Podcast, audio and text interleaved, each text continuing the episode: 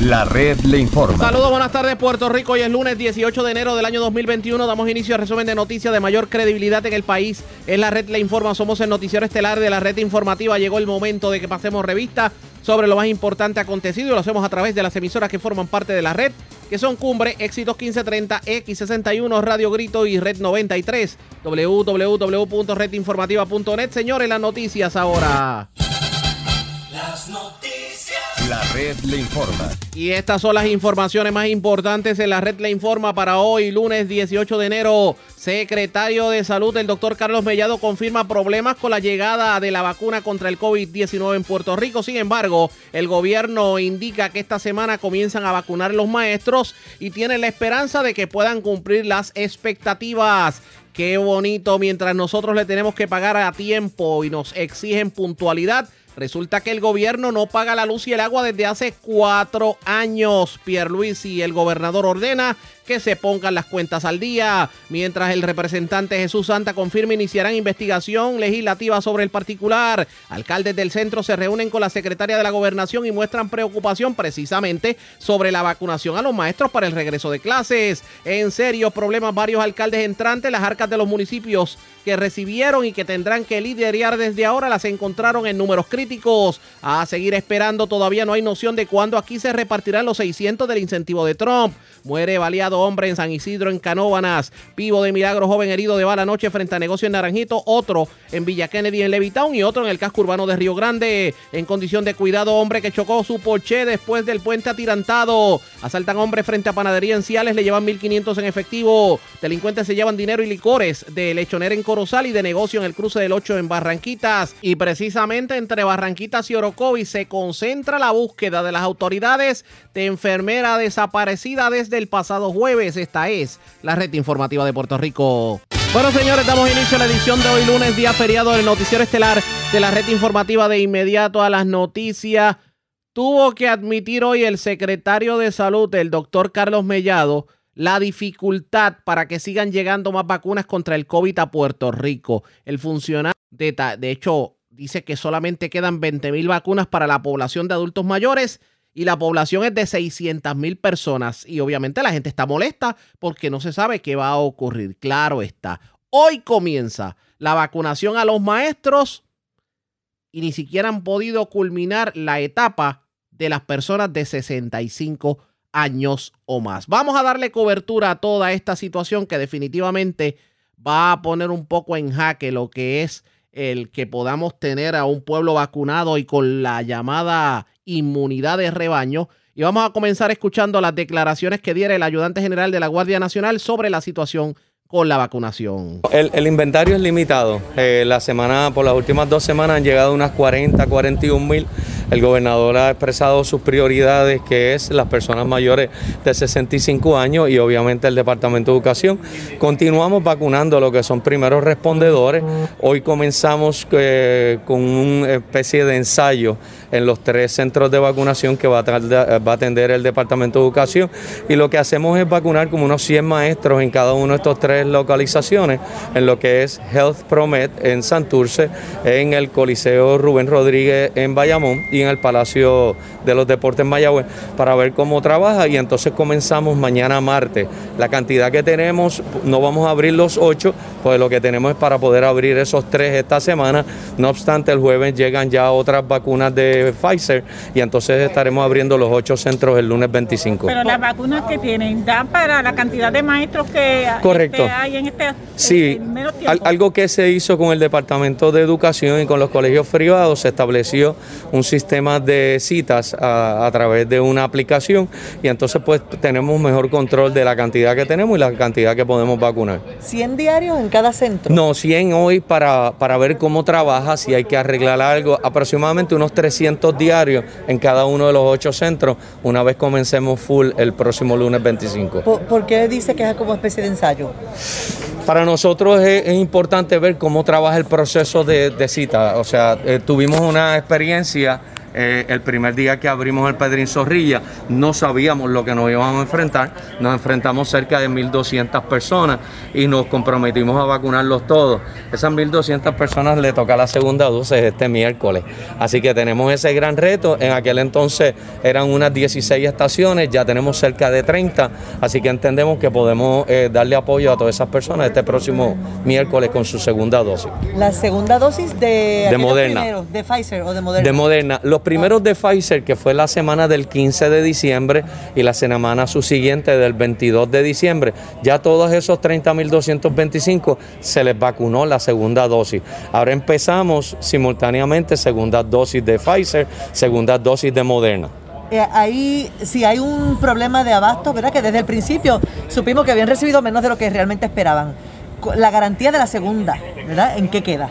La garantía está, es una garantía que ha establecido el gobierno federal, por eso es que las segundas dosis que se van a aplicar esta semana llegaron el pasado jueves y viernes y están llegando la semana anterior a que se cumple esos 28 días o esos 21 días respectivamente, si es Moderna o es Pfizer. ¿Tienen ustedes alguna información eh, o expectativa en términos de que se mantenga ese ritmo de 20 a 40 mil semanales o, hay preocupación? Bueno, eh, mantener ese ritmo de 40 mil va a ser esta semana y la semana que viene. Es lo que nos ha indicado el CDC de Atlanta. La expectativa es que aumente. Puerto Rico necesitamos por lo menos recibir 150 mil dosis semanales para poder lograr la meta que queremos. Lo importante es que el Departamento de Salud, los hospitales, las clínicas 330, los CDT, nos hemos ido preparando. Ya hay cerca de 400 proveedores certificados por el CDC de Atlanta. Ahora lo que falta es ese compromiso del presidente Biden, que ha dicho que va a abrir el, flujo de, de vacunas. El presidente Biden ha expresado que en los primeros 100 días él quiere vacunar cerca de 100 millones de norteamericanos. Estamos hablando de una tercera parte de la población Puerto Rico está listo. Igual que para diciembre, algunos estados no estaban listos, Puerto Rico está listo para recibir esas vacunas. En general, ¿qué total de personas se han vacunado aquí? Sobrepasamos los 120 mil ya a este sábado y los 30 mil 225 iniciales, que fueron la segunda dosis de Pfizer. Expresiones del ayudante general de la Guardia Nacional a su llegada hoy a la fortaleza, una reunión con el gobernador Pedro Pierluisi, pero también se personó al lugar la secretaria de Corrección Ana Escobar y allí habló sobre el aparente brote de casos de COVID que se está reportando en varias instituciones penales del país. ¿Qué dijo sobre el particular? Vamos a escuchar. Si nos puede un segundito. ¿Cómo están manejando el asunto de los brotes? ¿Cómo está la situación adentro de las casas? Pues saludos a todos, muy buen día. Sí, estamos atendiendo la situación del brote en Ponce 676 en estos momentos. Estamos en proceso de iniciar la vacunación a los miembros de la población correccional y todos los empleados. Allí arrojaron 78 confinados positivos. Esos 78, eh, 77 son asintomáticos, uno con síntomas leves que estamos atendiendo en la misma institución. No ha requerido hospitalización en este momento. entonces, el brote, ¿usted dice que estaba bajo control o en estos momentos contagios adicionales? ¿Cómo, o sea, Sí, en estos momentos está bajo control, no tenemos brotes adicionales, ¿verdad? Y estamos monitoreando toda la población correccional y también todos los empleados, de manera que no llevemos el, el, contagio a las instituciones correccionales. ¿Qué hacen con los contagiados? ¿Dónde, verdad? ¿Cómo los manejan? Los estamos separando de unidades de vivienda, ya eso se hizo en el fin de semana para evitar contagio entre los positivos a los negativos. Así que ya están separados, hay un lockdown y estamos atendiendo eso en estos momentos. ¿De cada cuánto tiempo le hacen las pruebas? Se las hacemos cada 14 días, de acuerdo a las regulaciones del CDC. Si hay ingresos a través de Bayamón 705, que es el centro de ingreso, al momento de su ingreso se toma la prueba eh, rápida y molecular. Y no visita, me imagino. No hay visita en las instituciones correccionales en estos momentos. Y tiene que ser coherente en dos cosas. En que todo Puerto Rico, todo Puerto Rico tenga acceso a vacunas y en que, en que los adultos mayores tengan acceso cómodamente. Ahora bien, hay una limitación, y una limitación de cantidad de vacunas. Y necesitamos cumplir con los cinco policías que tenemos aquí para nuestros primeros respondedores y tenemos que cumplir con nuestros adultos. Que en otra también vamos a comenzar a cumplir con los maestros empleados no docentes. Por lo tanto, es un proceso complicado Y es un proceso que va a ser lento. Y es un proceso que no depende de nosotros porque lo único que vamos a tener son 40 mil, que quizás 10 mil estén en los long-term facilities. Una vez ellos terminen de vacunar esos long-term facilities, esos 10 mil vienen para todas estas fases. No, yo creo que eso nosotros lo tenemos claro. Lo que queríamos era que, como de esa misma forma en que dicen que desde 40 mil, 10 mil van para los eh, cuidados prolongados, que nos dijeran, mira, y, entre 8 y 10 mil, pues los vamos a destinar inicialmente para los y, y, en ese aspecto, y en ese aspecto, por eso es que estamos aquí, porque nosotros queremos ser, nosotros queremos que la ciudadanía entienda el proceso. Cuantas veces sea necesario, cuantas veces lo vamos a aplicar, porque sabemos que es complicado, sabemos que esta fase hay 400 y pico de mil vidas que están esperando por la vacuna y sabemos que tenemos que ser justos, equitativos y poderlo hacer de una manera coordinada. Esas son las expresiones del secretario de salud. Todos reconocen que hay una escasez de vacunas y están pidiendo calma a la ciudadanía. Lo que hay es que ver si las pocas vacunas que están llegando se van a distribuir de la manera correcta. Y eso está por verse esta semana. Ustedes pendientes a la red informativa. Presentamos las condiciones del tiempo para hoy.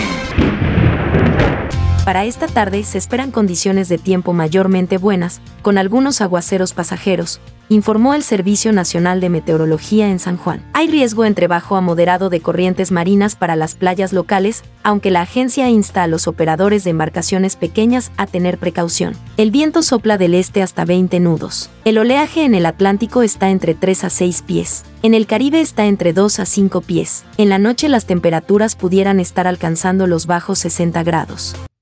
La red le informa. Señores, regresamos a la red le informa, el noticiero estelar de la red informativa. Gracias por compartir con nosotros las agencias de gobierno, inclusive eh, legislatura y el propio poder ejecutivo le deben una vela a cada santo, como dice el refrán, tanto a la autoridad de energía eléctrica como a la autoridad de acueductos y alcantarillados. Para que tengan una idea, el Capitolio de Puerto Rico no pagó la luz por cuatro años. Pues en ese sentido, la secretaria de la Gobernación, Noelia García Bardales, se expresó en cuanto a la deuda pendiente que arrastran varias agencias de gobierno con la Autoridad de Energía Eléctrica y la Autoridad de Acueductos y Alcantarillados. Dice la funcionaria que no puede ser que se le exija a los ciudadanos la responsabilidad de mantener al día los pagos de estas utilidades y que las agencias de gobierno estén embrolladas hasta el 8 de basto, como dice el refrán. El gobernador impartió instrucciones para que se atienda este asunto de inmediato y se emitió una carta circular para instruir a toda agencia gubernamental a que haga un análisis de los balances adeudados en un término no mayor de cinco días laborables y que se procedan a realizar los pagos de las facturas debidamente procesadas por servicios brindados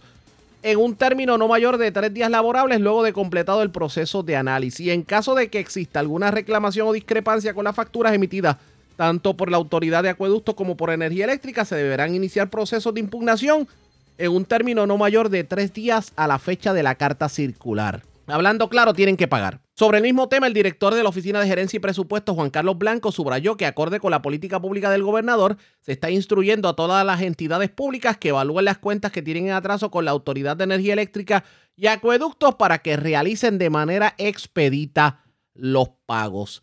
Pero sobre el particular, el representante Jesús Santa pues anunció que va a iniciar una investigación sobre el particular, cómo es posible que las instrumentalidades de gobierno, incluyendo el Capitolio de Puerto Rico, deban tanto dinero tanto en energía eléctrica como en acueductos. Lo tengo en línea telefónica, representante. Buenas tardes, bienvenido.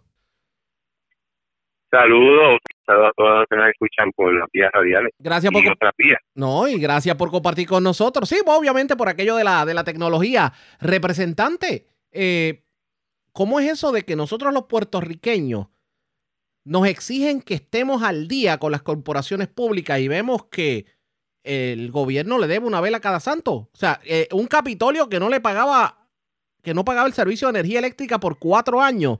¿Qué me dice sobre todo esto?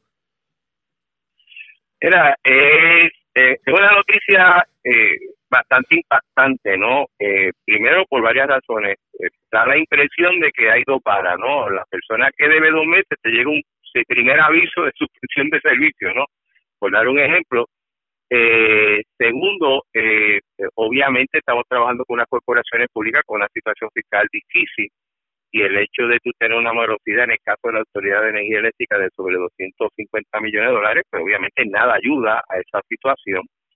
Tercero, y yo que he estado en la Comisión de Hacienda desde que soy legislador, eh, cada vez que se hace una asignación de fondos, especialmente para la agencia del de gobierno central, hay una partida para el pago de las utilidades, que no es otra cosa que paga de luz, agua, teléfono, eh, y que en estos últimos años, según el secretario de Hacienda, los recaudos de gobierno han cumplido con las expectativas de recaudo, no es que se haya recogido menos dinero y que no exista, y que aún así exista ese tipo de morosidad eh, eh, es, es, preocupante, ¿no? Como tal, y, y, es un mal que, que inclusive a largo plazo pudiera provocar dos cosas, que el servicio que dan estas entidades de gobierno pues sea eh, limitado eh, y el y el y el y en la situación de un posible, y quiero ser cuidadoso con esto, porque hay todo un proceso, no, no, sucede de la noche a la mañana, pero eso pudiera provocar que inclusive este sea un, un eh, ¿cómo te digo? Se, se puede iniciar un proceso de aumento de tarifa de servicio, de esa situación. ¿Qué va a pasar ahora? Porque el gobierno está quebrado, pero ah, no es lo mismo cuando el gobierno busca un plan de pago, tiene una deuda, ah, acumula la deuda, o sea, cuatro años da mucho de qué hablar. aquí, hay, aquí dos problemas, claro.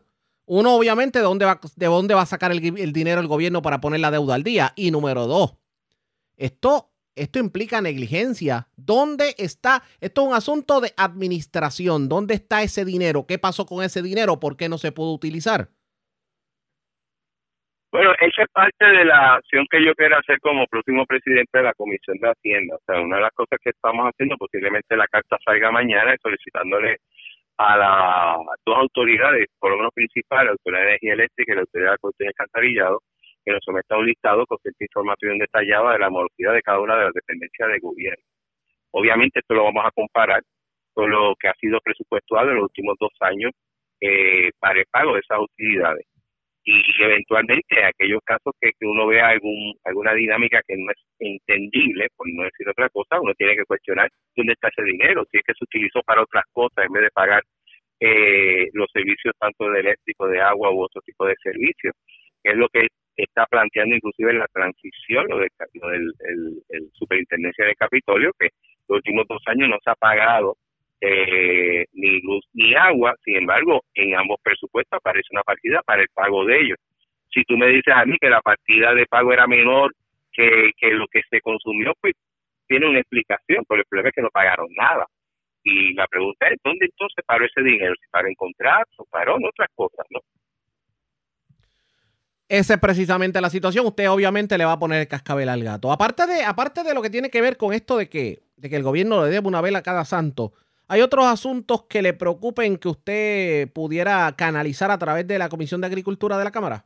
Digo, de, Hacienda, debo decir. De, de, Hacienda. Pues mira, sí, de hecho tengo que decirte que ya he tenido varias reuniones, entre ellas una ha sido con el secretario de Hacienda buscando lazos de comunicación, puentes de comunicación y, planteando el buen interés que tenemos de que de que primero se desarrollen los presupuestos como tiene que ser, que tú que lleguen a tiempo a la legislatura, de darle seguimiento al presupuesto. El presupuesto no puede ser aprobado eh, en julio y que y que pues no sabemos nada si lo que se asignó llegó o no llegó. Yo creo que hay una dinámica, y he hablado con Juan Zaragoza, de, de cada cierto tiempo llamar a los jefe de dependencia, por lo menos las más grandes, para ver que aquellos proyectos eh, que han sido presupuestados, pues cuál es el estatus que se está haciendo. Eh, es como un seguimiento al presupuesto. El presupuesto no se puede dar seguimiento cada mes de mayo de cada año. Yo creo que hay que, y de hecho, y más la, la, realidad que hemos vivido, de que hay muchas asignaciones de dinero para muchas cosas que no llegan abajo, no al pueblo. Y eso es una de las inquietudes que tenemos. Obviamente entendemos que debemos participar en lo que es la parte de la del plan fiscal. Yo estoy sugiriendo al señor gobernador que, hay que modificar el plan fiscal está bajo, el actual está eh, predicado bajo unas premisas que no son reales y que tú tienes que actualizar. Y obviamente la participación que tiene que ver con todo aquello que tenga que ver con la ley 154, que es lo del Tesoro, que son cerca de 2 mil millones de dólares que llegan en estos momentos. Y pues próximamente la semana que viene tendremos una reunión con la gente de la Junta de Control Fiscal, en fin, tratando de, como legislatura, asumir el rol que nos corresponde dentro de lo que son los tres poderes de, gobierno. Vamos a ver qué termina ocurriendo. Gracias por haber compartido con nosotros. Buenas tardes. Siempre un placer. Como siempre, ya ustedes escucharon el representante Jesús Santa, ahora presidente de la Comisión de Hacienda de la Cámara de Representantes. uno no entiende, porque parecería que en Puerto Rico y doble vara. Nosotros los puertorriqueños nos exigen que estemos al día en el agua y la luz y si nos atrasamos un mes, por ahí viene la tijera y nos cortan el servicio. Sin embargo, cuatro años sin pagar el Capitolio y sin, sin mencionar los edificios de gobierno. Vamos a ver qué terminará ocurriendo pendientes a la red informativa. Cambiamos de tema, señores, porque escuche esto. ¿Acaso llegaron a su fin las peleas de gallo? Pues tal parece que la reciente orden del Tribunal de Apelaciones del primer circuito de Boston que emitió el pasado jueves y que reitera la prohibición federal de las peleas de gallo en la isla no tuvo ningún efecto para detener esa actividad en Puerto Rico este fin de semana.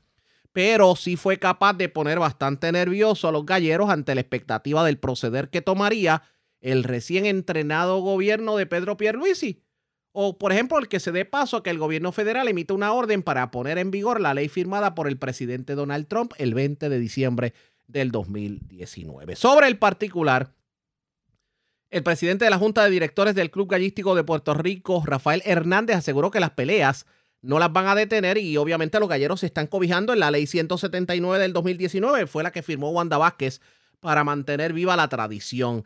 Claro, planteó el, Gallero, que en un futuro inmediato lo más que se podría prever a raíz de la decisión judicial es un enfrentamiento del gobierno estatal y federal, pero eso dependería de cuál sería la posición de Pierluisi en este sentido. Están tratando de, obviamente, de ver qué piensa Pierluisi sobre el particular. Hay otros líderes eh, que están buscando reuniones con el gobernador. Habrá, por lo, de hecho, se habla de una posible reunión entre los galleros y el gobernador que se efectuaría una vez llegue de la capital federal a donde viaja para la juramentación de Biden. Y en esta reunión, pues obviamente sería trascendental para los galleros. Y así lo confirmó el vicepresidente de la Asociación Cultural y Deportiva del Gallo Fino de Pelea, Juan Ramón Rivera, o como lo conocen como abuelo Pepito. Y él reveló que, pues, Obviamente los galleros necesitan que el gobernador se involucre mano a mano con ellos y que los acompañe a llevar a cabo cabildeo en Washington, que asignen cabilderos de la Oficina de Asuntos Federales en Puerto Rico y abogados para la defensa, porque entienden que el deporte del gallo no se debe limitar. Claro está. La, para que usted tenga una idea sobre esta controversia, la ley federal firmada por Donald Trump nunca ha provocado la detención de las peleas de gallos en la isla. Sin embargo, desató un pleito judicial que lleva más de un año y que hace un, el pasado jueves, tan reciente como el pasado jueves, pues el tribunal de Boston le dijo no, aplica la ley en Puerto Rico. Porque bajo la cláusula de comercio el Congreso tiene la autoridad de otorgar trato igual a los estados y a los territorios, que era lo que había dicho el juez del Tribunal de Distrito en Puerto Rico, Gustavo Gelpi, quien había determinado que como las leyes federales son aplicables a la isla, pues obviamente se tenía que suspender las peleas de gallo. ¿Cómo terminará esto? Ustedes pendientes a la red informativa. La red le informa. Vamos a una pausa cuando regresemos en esta edición de hoy lunes del noticiero estelar de la red informativa de Puerto Rico. Alcaldes del centro de la isla se reunieron con la secretaria de la gobernación y mostraron preocupación sobre la vacunación a los maestros para el regreso a clases. Ya ustedes escucharon en, en este segmento pasado que hay escasez en cuanto a vacunas se refiere. También dice el alcalde de Naranjito que ve luz al final del camino en cuanto al puente atirantado. Hablamos de eso luego de la pausa. Regresamos en breve. La red le informa. Señores, regresamos a la red le informa. Somos el noticiero estelar de la red informativa de Puerto Rico, edición de hoy lunes. Gracias por compartir con nosotros. Lo, bueno, cinco alcaldes del centro de la isla tuvieron la oportunidad de reunirse con la secretaria de la gobernación para plantearle sus preocupaciones en torno a varios temas, como por ejemplo lo que es el COVID, el regreso a clases y la la obra que no se ha hecho, las carreteras que no se han reconstruido ni reparado desde María, las casas todavía en toldos, etcétera, etcétera. Allí estuvo el alcalde de Ay Bonito, el de Orocovis, el de Barranquitas, el de Corozal y el de Naranjito. Tuvimos la oportunidad en la mañana de hoy de hablar con el alcalde de Orocovis, Cardi Colón, y esto fue lo que nos dijo sobre la reunión. Fueron tres tópicos. Uno, la vacunación y cosas que tienen que ver con el COVID. Dos, reconstrucción. Y tres, eh, el comienzo de las clases que, va atado precisamente a muchas cosas que tienen que ver con, con el COVID. Eh, en esencia, esos fueron los tres temas. En cuanto a la construcción se refiere, definitivamente le expresamos nuestro interés de que nuestras carreteras se mejoraran, eh, eh, darle seguimiento eventualmente con la secretaria entrante ver quién va a trabajar esos trabajos en la, en la Autoridad de Carretera y Obras Públicas. Se creó un concilio de reconstrucción y en ese concilio de reconstrucción no, no habría una representación de los gobiernos municipales, pero expresamos ellos van a incluir a alguien que, que lleve la voz eh, de nosotros desde, desde la perspectiva nuestra, eh, etcétera. O sea, los, eso fue esencialmente los tres temas. Pero por lo menos en el caso de la educación, la mayoría de los municipios, en el, en el suyo ocurrió también, muchas escuelas cerraron. Yo me imagino que se habrá evaluado la posibilidad de que esas escuelas que cerraron pudieran reabrirse para recibir estudiantes tomando en cuenta aquello de, que ahora hay que tener los grupos más pequeños por el distanciamiento. Eh, eh, definitivo y, que, y que todo y que todo el personal esté vacunado también. Eh, pero nosotros en el caso de Orocovis tenemos dos escuelas que sufrieron daños por motivo a los terremotos que es Botijas 2 y Bonifacio.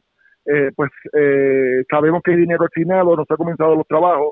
Me entiende ese tipo de cosas fueron las que las que tocamos aparte de que todo el personal esté debidamente eh, vacunado. Eh, también a nosotros como municipio, municipios se nos está solicitando un estimado de cuánto puede salir la transportación. Eh, pero nosotros como, ¿verdad? Nosotros necesitamos saber las especificaciones de cómo va a ser esa transportación para nosotros poder hacer una cotización responsable. Oiga, yo no sé por qué tengo leve presentimiento, con sus palabras me está dando a entender que una de las agencias que peor ha trabajado desde el 2019 hasta acá, en medio de los temblores, en medio de la pandemia, ha sido el Departamento de Educación con los municipios. Bueno, el, problema, el problema de, yo diría de todas las agencias que es que planean, eh, hacen todo desde escritorio a nivel de San Juan. Cuando vienen acá la realidad es otra cosa. Y no queremos que esas cosas pasen. Estamos anticipando a través de a través de la Secretaría de la Gobernación estamos anticipando el Departamento de Educación, Obras Públicas y a otras agencias que hay que contar con los municipios para que las cosas eventualmente queden bien. Desde la perspectiva nuestra, que es, estar en la calle, nosotros vemos la, cosa la cosa como se realiza realmente. Eh, pues, eh, es, importante que se cuente con nosotros y se planifique desde la perspectiva nuestra. O sea, que todo es San Juan y se olvidan del centro. Por lo menos para a la hora de, de pues digamos, trazar las estrategias. Sí, pues, eh, nosotros nos, queremos anticipar a las situaciones y le, ¿verdad? le, indicamos cuáles cuáles eh, temas pueden eh, surgir eventualmente, como, como en el comienzo de clase, no únicamente tiene que ver con, con vacunar a las personas. O sea, hay que, hay que ver cómo, en qué condiciones están esas escuelas, si esas escuelas eh, todavía tienen situaciones eh, de terremotos que en el caso de nosotros tenemos, eh, etcétera. O sea que son cosas que hay que ir planeando a la vez que se está planeando también lo que es la vacunación de todo el personal educativo. Aprovecho que lo tengo en línea telefónica. ¿Cómo ha estado el movimiento? ¿Cómo estuvo el movimiento este fin de semana en Orocovis en cuanto a la visita de, digamos, de aquellos que hacen turismo interno en medio de las restricciones de la pandemia? Cuénteme. Pues, hemos, tenido gente todo el tiempo, eh, Ariaga, todo el tiempo Morocovi. Eh, pero nosotros, ¿verdad? Este, los comerciantes yo creo que han sido bien responsables en cuanto a distanciamiento, cantidad de personas adentro, eh, exigirle el uso de mascarilla, etcétera. O sea, la, la gente viene a Orocovis, ha continuado viniendo, pero los comerciantes han sido bien responsables en, en asegurarse de que la persona que eh, eventualmente entra al negocio esté, esté debidamente protegida para a su vez proteger, a los. Hay dos cosas que tal vez a la ciudadanía y a los residentes de Orocovi le preocupan más que obviamente las meras visitas, porque las visitas son bienvenidas, obviamente para que la economía se siga alimentando y para tratar de poco a poco volver a la realidad, pero por ejemplo, la gran cantidad de Ford Tracks que a veces se ven en varios sectores, sobre todo lo que tiene que ver con la parte sur de Orocovi, Hermejales, las zonas, las zonas hacia allá de la 143 también eh, vimos algunos en la 155, o por ejemplo, algunos negocios en donde no se controla el estacionamiento de los vehículos y entonces crean tremendas congestiones vehiculares. Sobre eso, ¿qué, me tiene que decir? Pues, pues, mira, han habido unas campañas de la policía con relación a eso. Eh, eh, estas pasadas semanas se vio mucha actividad de policías en nuestro pueblo, donde intervinieron con, con eh, Voltrax, etcétera. O sea que, y vamos a seguir viéndolo vamos a seguir viéndolo, pero también, eh, ¿verdad? Este, la, la, el, el público eh, que, que viene eh, tiene que entender que estamos en un periodo de pandemia. los comerciantes han sido muy cooperadores en cuanto a, cuanto a las exigencias para poder entrar o utilizar las facilidades de, los negocios.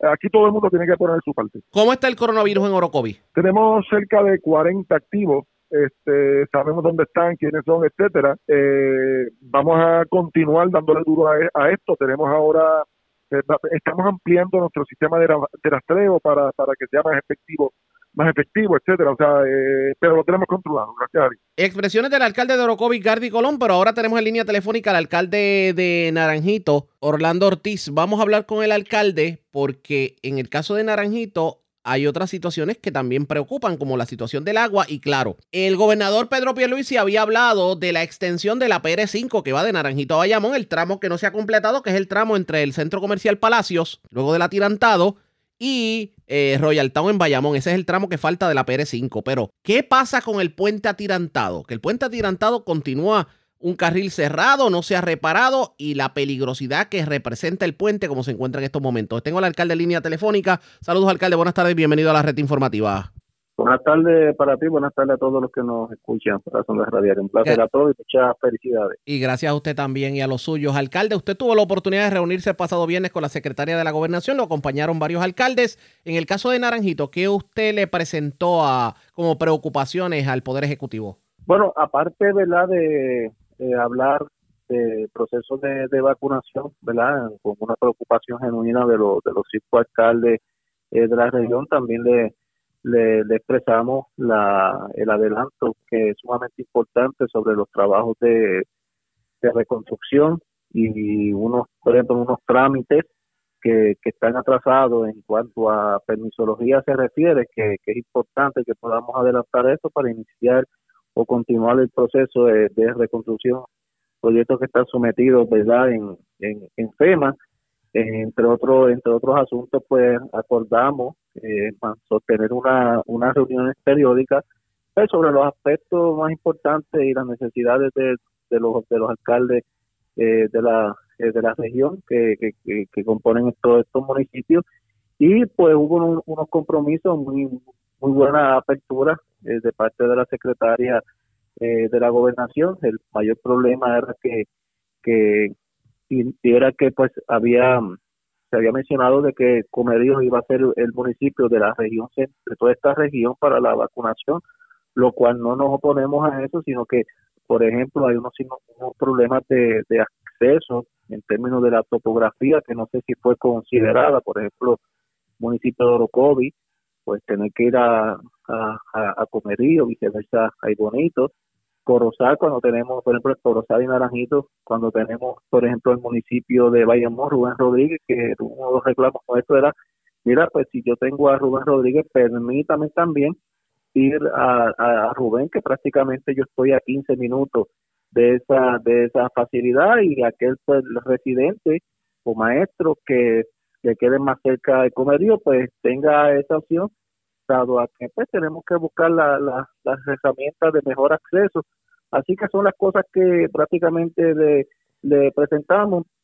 Hubo muy buena apertura, así que eh, entendemos de que en, las próximas, en los próximos días pues eh, se concretará par de esos, de esos asuntos que dialogamos. Alcalde, hubo algo que nos, nos, digamos, nos puso a pensar un poquito y fueron unas declaraciones que dio el gobernador Pedro Pierluisi en la toma de posesión del alcalde de Bayamón, que le prometió en que van a culminar la PR5 desde el atirantado, que es donde se acaba, hasta la zona de allá de Royal Town en Bayamón.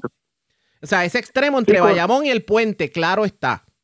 La pregunta que nos hacemos es la siguiente. ¿Para cuándo el puente? Porque el puente está todo detenido.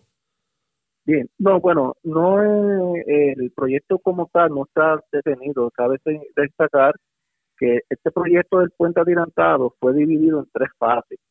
Originalmente, originalmente hace año y medio, tal vez dos años atrás, el proyecto se iba a hacer en una sola fase. ¿Qué sucede? Cuando hicieron la subasta, hubo un solo licitador y al haber ese único licitador, la, la, la propuesta se, se fue eh, totalmente de, de, presupuesto asignado. Entonces, lo que hicieron fue, la carretera decidió dividir los proyectos en tres fases de forma tal que en cada fase pudieran tener mayores oportunidades de, licitadores y así pues tratar de abaratar ¿verdad? Los, los costos.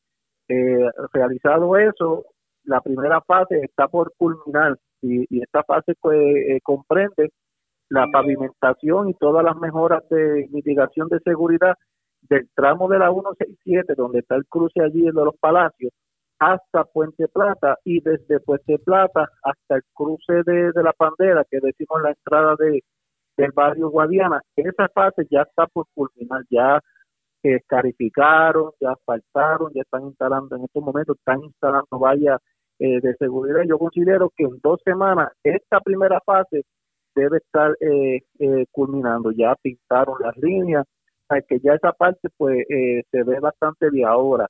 Ahora inicia la segunda fase, que me imagino que en este año, en un par de dos meses, tres, tienen que tirar la segunda, la segunda subasta que, que comprende las mejoras laterales al puente y la tercera fase que debe estar saliendo para finales de este año es la que eh, trabajarían directamente con el puente, ahí donde se tiene que, cerrar el mismo. Pero el proyecto está corriendo, lo único que se dividió en tres fases y la última fase es donde vamos a ver todos los trabajos de lo que es el, el piso, ¿verdad? El, el, las mejoras a, la losa del puente adelantado para que quede flat como, como debió haber quedado desde los principios. Pero el proyecto está corriendo en estos momentos.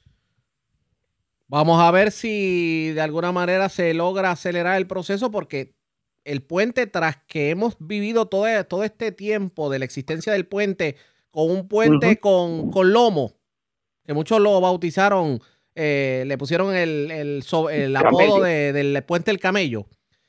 El que, el, que, el que tenga los carriles cerrados, un puente tan importante como ese, pues como que no tiene sentido. Sí, eh, eh, eh, lamentablemente estas son las situaciones que ocurren con los, con los gobiernos, que una obra que representa lo que es verdad este, la profesión de, la, de la ingeniería y de, la arquitectura, un ícono, es el único puente en nuestro en, en, Puerto Rico y que se, y que no se le dé el debido mantenimiento, pero no es solamente el debido mantenimiento, sino desde que se inauguró eh, a la prisa, pues quedó de esa, eh, de esa forma. Así que tan pronto se culmine en esta fase, nos estaremos asegurando de que ese puente se mantenga en las condiciones óptimas, no solamente por el acceso, sino también para promover el, lo que es el icono de la arquitectura Definitivo. De, Puerto Rico. Así que eso nos estaremos asegurando. Y obviamente, muy, muy agradecido del gobernador que recientemente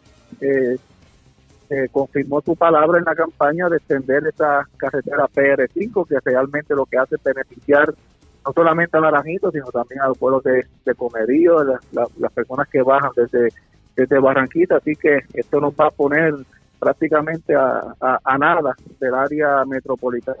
Definitivamente. Gracias, alcalde, por haber compartido con nosotros. Buenas tardes. Gracias, siempre la orden. Como siempre, el alcalde de Naranjito, Orlando Ortiz. Vamos a la pausa cuando regresemos las noticias del ámbito policíaco más importantes acontecidas. En lo próximo, regresamos en breve. La red le informa. Señores, regresamos a la red le informa. Somos el noticiero estelar de la red informativa, edición de hoy lunes, día feriado. Gracias por compartir con nosotros. Vamos a noticias del ámbito policíaco. Comenzamos en la zona metropolitana porque una persona fue asesinada en la tarde de ayer domingo. Esto ocurrió en la calle 16 del barrio San Isidro en Canóbanas. Yaira Rivera, oficial de prensa de la policía en el cuartel general con detalles. Saludos, buenas tardes. Hola, buenas tardes. Agentes adscritos a la División de Homicidios del Cuerpo de Investigaciones Criminales de Carolina investigan un incidente violento donde un hombre resultó herido de bala y posteriormente falleció en hechos reportados ayer domingo a las 5 y 11 de la tarde en la calle 16 del barrio San Isidro en Canóbanas. Según se informó, las autoridades fueron alertadas a través del sistema de emergencias 911 sobre un herido de bala en el lugar y cuando llegó la policía encontraron a Ángel Rosado Ortiz de 46 años con varios impactos de bala. El herido fue transportado en condición crítica al Centro de Diagnóstico y Tratamiento de Canaubanas, donde posteriormente falleció. En la escena frente a la parcela 289 de Villa Conquistador, en el barrio San Isidro, se ocuparon varios casquillos de bala y un vehículo con varios impactos. Rosado Ortiz tenía expediente criminal por violación a la ley de sustancias controladas. Gracias por la información. Buenas tardes. Buenas tardes. Gracias, era Yaira Rivera, oficial de prensa de la policía en el cuartel general de la zona metropolitana. Vamos, bueno, nos quedamos en la zona metropolitana, pero también en el centro de la isla, porque, por ejemplo, en la zona metropolitana, eh, una persona está viva de milagro luego de haber sido herida de bala en un incidente ocurrido en la calle Petunia, intersección con la Orquídea. Esto es Villa Kennedy en Levitown, Toa Baja. Pero otra persona también está viva de milagro luego de haber sido tiroteada frente a un negocio en Barrio Nuevo en Naranjito. También eh, se reportó un escalamiento en una lechonera, en, la lechonera El Quinto, esto es en, en Dos Bocas de Corozal, y se llevaron dinero y bebidas alcohólicas. Eh, y también eh, hay, pues una persona se encuentra en condición de cuidado, esto luego de haber chocado, esto fue en la, en la carretera 5 en Toalta, esto es, si en la carretera 5 estaríamos hablando después del puente atirantado en la zona de Toalta. Wanda Santana, oficial de prensa de la policía en Bayamón con detalles. Saludos, buenas tardes. Buenas tardes para usted y para todos. ¿Qué información tenemos? Eso es correcto. Una persona herida de bala fue reportada a eso de las 10 y 50 de la noche en hechos ocurridos en el negocio La Loma del Viento que ubica en la carretera 815, Barrio Nuevo, en Naranjito donde alegó Roberto Ovalle Rivera, de 26 años, que alguien a quien desconoce le realizó varias detonaciones. Este fue transportado en un vehículo privado por su pareja al Centro de Diagnóstico y Tratamiento de Naranjito, luego de recibir múltiples heridas en el área de la espalda. Se desconoce el móvil de los hechos. Fue atendido por la doctora Bonchetti, quien diagnosticó heridas de bala y refirió al centro médico en Río Piedra mientras que a las nueve y cuarto de la noche en la calle Orquídea, sector Villa Kennedy en Levittown, una llamada a través del sistema de emergencia alertó a las autoridades sobre otra persona herida de bala. Al llegar la policía alegó José Santiago Meléndez que alguien le realizó varias detonaciones, resultando este con heridas en diferentes partes del cuerpo. Santiago Meléndez fue transportado por emergencias médicas de Toa Baja al centro médico en Río Piedra en condición estable. Un escalamiento fue reportado a las 8 y 20 de la mañana en la Nechonera El Quinto, que ubica en la carretera 807 en Corozal, donde alegó Carmen Mediavilla que alguien con libre acceso a la interior del lugar se apropió de 100 dólares en efectivo y siete cajas de bebidas alcohólicas valoradas en 197 dólares. Y por último, un accidente de auto de carácter grave con objeto fijo fue reportado a eso de las 9.45 de la noche en la carretera 5, kilómetro 17.5 en Tua Alta. El conductor del vehículo Porsche modelo 911, identificado como Pablo Melanie Cura, de 59 años, residente en Guaynabo, transitaba por la carretera 5 en dirección de sur a norte. Al llegar al kilómetro 17.5, este lo hacía a una velocidad que no le permitió tener control y dominio del volante, saliendo el vehículo de la vía de rodaje al área verde, impactando con todo su parachoque frontal una valla de concreto. Debido al impacto, Bruno Melanie, quien viajaba en compañía de Diana Vélez Martínez, de 48 años, resultaron con heridas de carácter grave en diferentes partes del cuerpo, siendo transportado por emergencias médicas al Hospital Regional de Bayamón.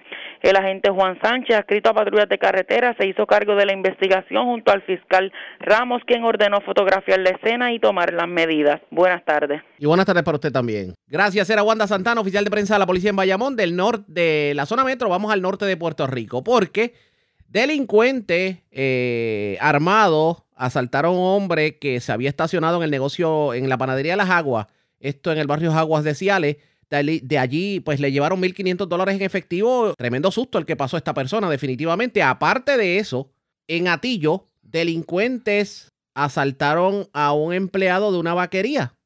Esto en el barrio Naranjito de Atillo.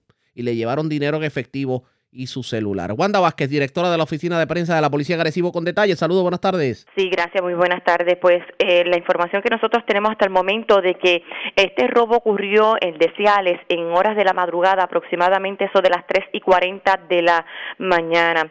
Esto ocurrió en el barrio Jaguas del pueblo de Ciales.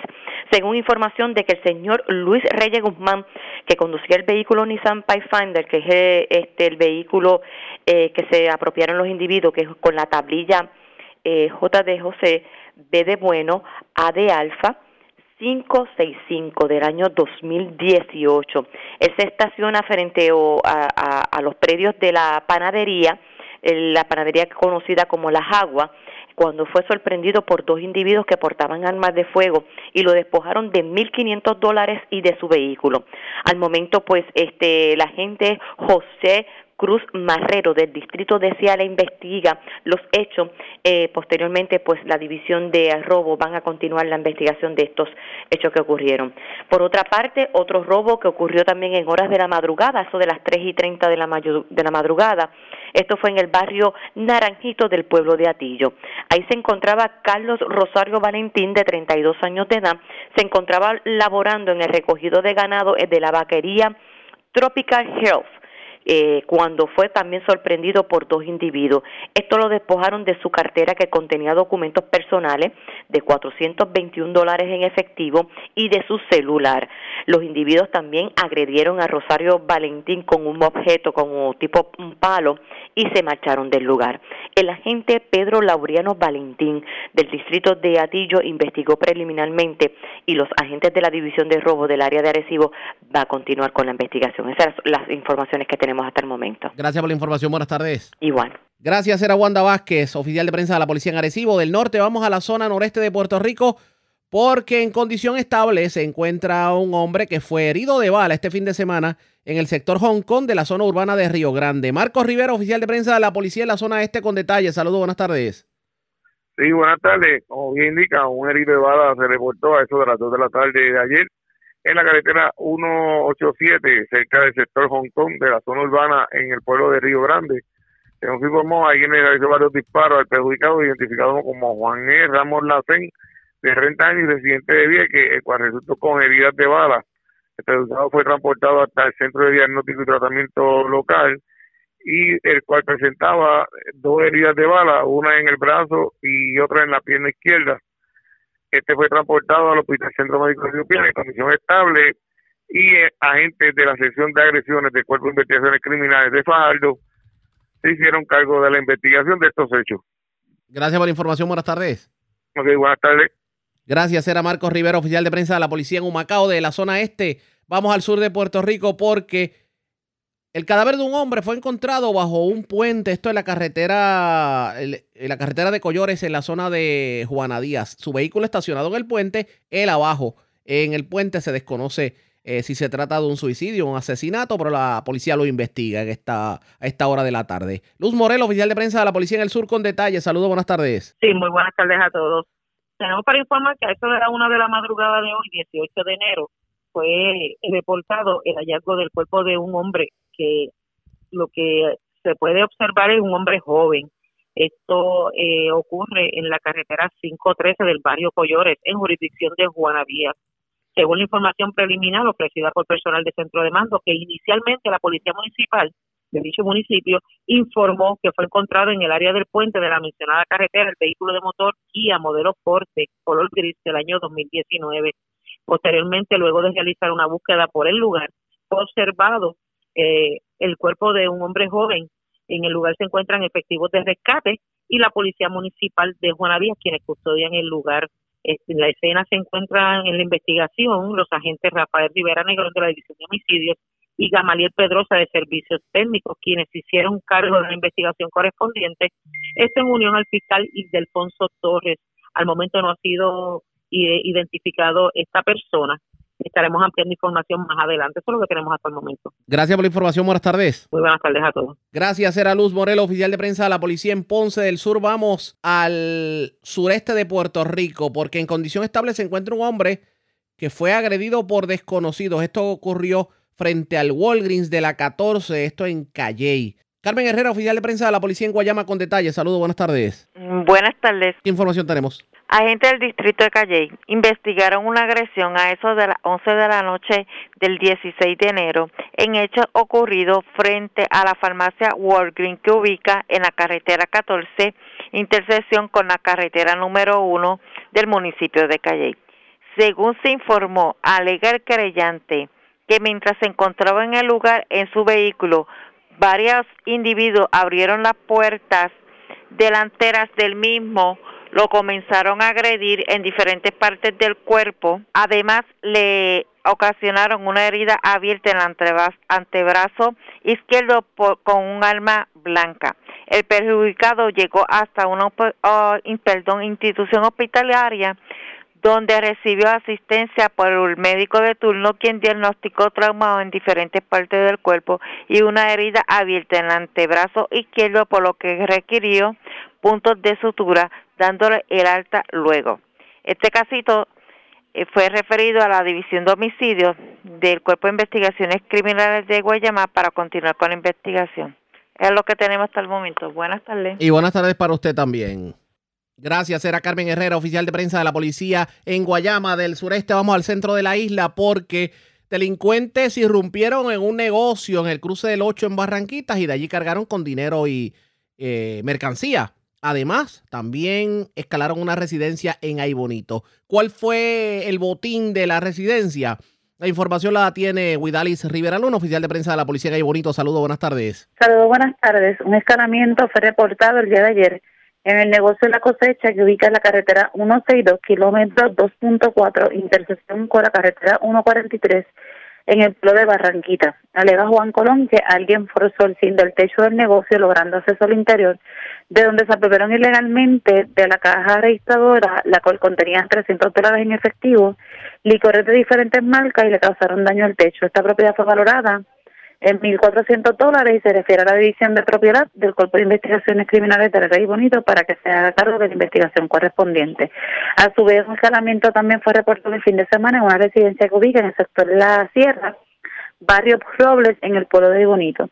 Alega María Vera que alguien forzó una ventana de aluminio de la residencia, logrando acceso al interior de donde se apropiaron ilegalmente de 200 dólares en moneda un televisor, tres taladros, un tanque de fumigar, una ventana en aluminio y varias herramientas.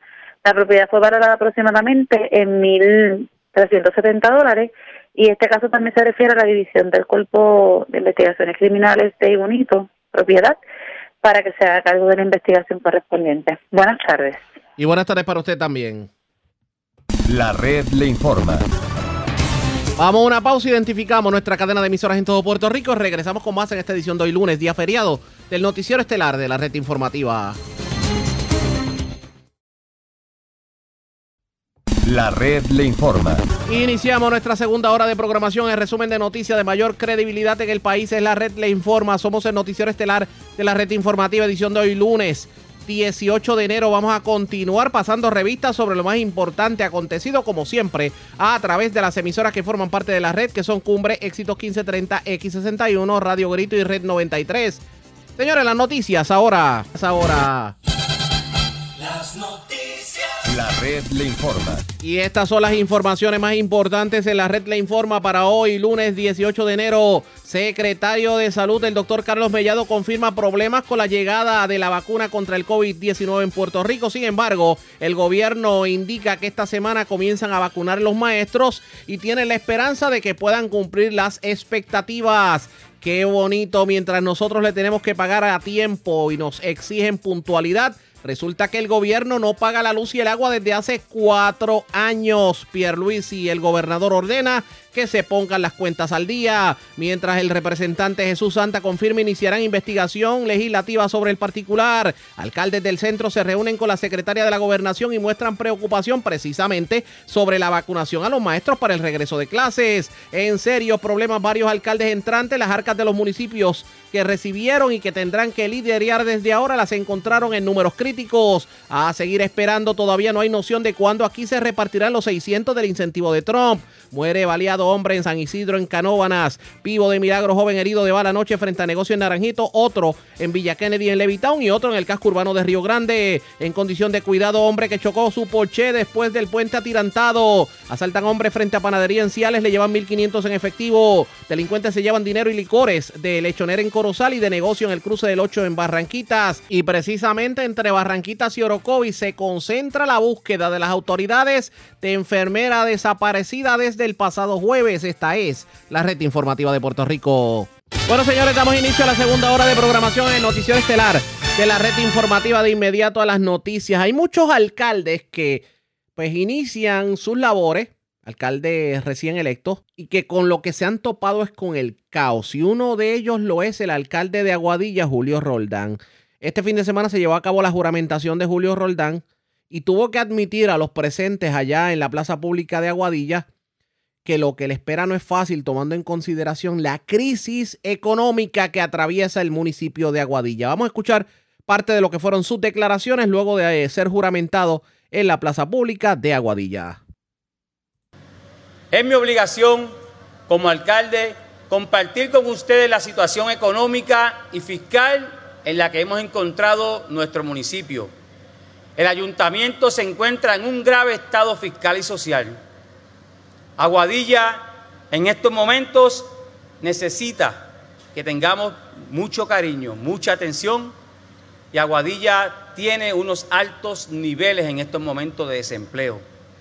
Una deuda municipal fuera de proporción, un presupuesto que gastó más del 50% permitido por ley, un déficit de 4 millones de dólares en ingresos para tristeza de todos aguadillanos, hoy nuestra ciudad está irreconocible. Se apagó el fuego de la esperanza. La Aguadilla de hoy es una ciudad extraña para nosotros mismos. Miren a sus alrededores. Piensen en sus calles y en sus comunidades. ¿Qué pasó con ese orgullo aguadillano? ¿Qué pasó con la joya del noroeste? Aguadilla ha sido víctima de gobiernos municipales donde han faltado liderazgo, sensibilidad y empatía. Hemos sufrido el mandato de líderes que olvidaron que fueron seleccionados para servir al pueblo. Líderes que ignoraron la honra que se siente servir a todos por igual. Es momento de pasar la página de ese pasado oscuro e insensible. Tomás Jefferson decía, y cito, me gustan más los sueños del futuro que la historia del pasado. Los invito a comenzar a soñar con un futuro prometedor.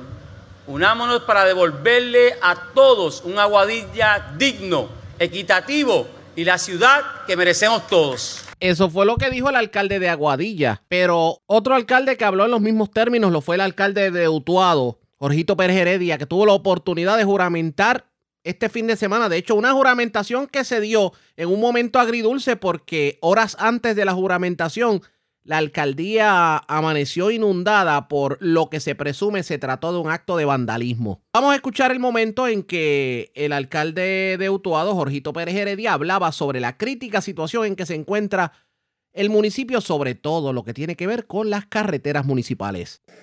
Promoveré de manera urgente que se aumente la cantidad de pruebas de detención del COVID y establecer un centro de atención inmediata. Nuestros comerciantes ya no aguantan más, por lo que nos aseguraremos que proveer la asistencia necesaria para que reciban los incentivos estatales o federales de, la, de manera inmediata. A nuestros constituyentes le informo que estableceremos centros de ayuda, las diferentes facilidades comunales en todo Utuado para promover la asistencia necesaria, para que logre acceder a los incentivos federales, estatales, a los que tengan derecho, como por ejemplo recientemente las ayudas aprobadas por el Congreso de los Estados Unidos. Nombraré de manera urgente un coordinador de ayuda a nuestros constituyentes para atender las dudas y los casos aún pendientes en el Departamento del Trabajo, el desempleo. Es mucha la tarea que tenemos por delante, pero lo haremos con firmeza, con determinación. Para ser el alcalde de todos es mi tarea, no generar enfrentamientos ni fricciones con quien en el pasado fueron mis adversarios políticos, sino a todo lo contrario, propiciaré el trabajo en equipo, cooperativo, según nos enseñaron mis padres. Hacer política es rendir cuentas, es transparencia, es información y es equidad. Todo lo que ayude a juntarnos y a madurar como pueblo será la prioridad en mi mandato, porque ese mandato viene de ustedes.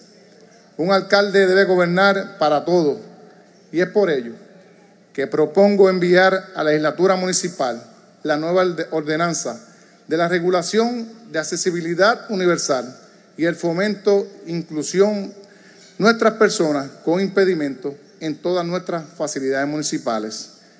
Y empezaremos moviendo nuestra, nuestra oficina de la Casa Alcaldía al primer nivel para que las personas con impedimentos les sea accesible.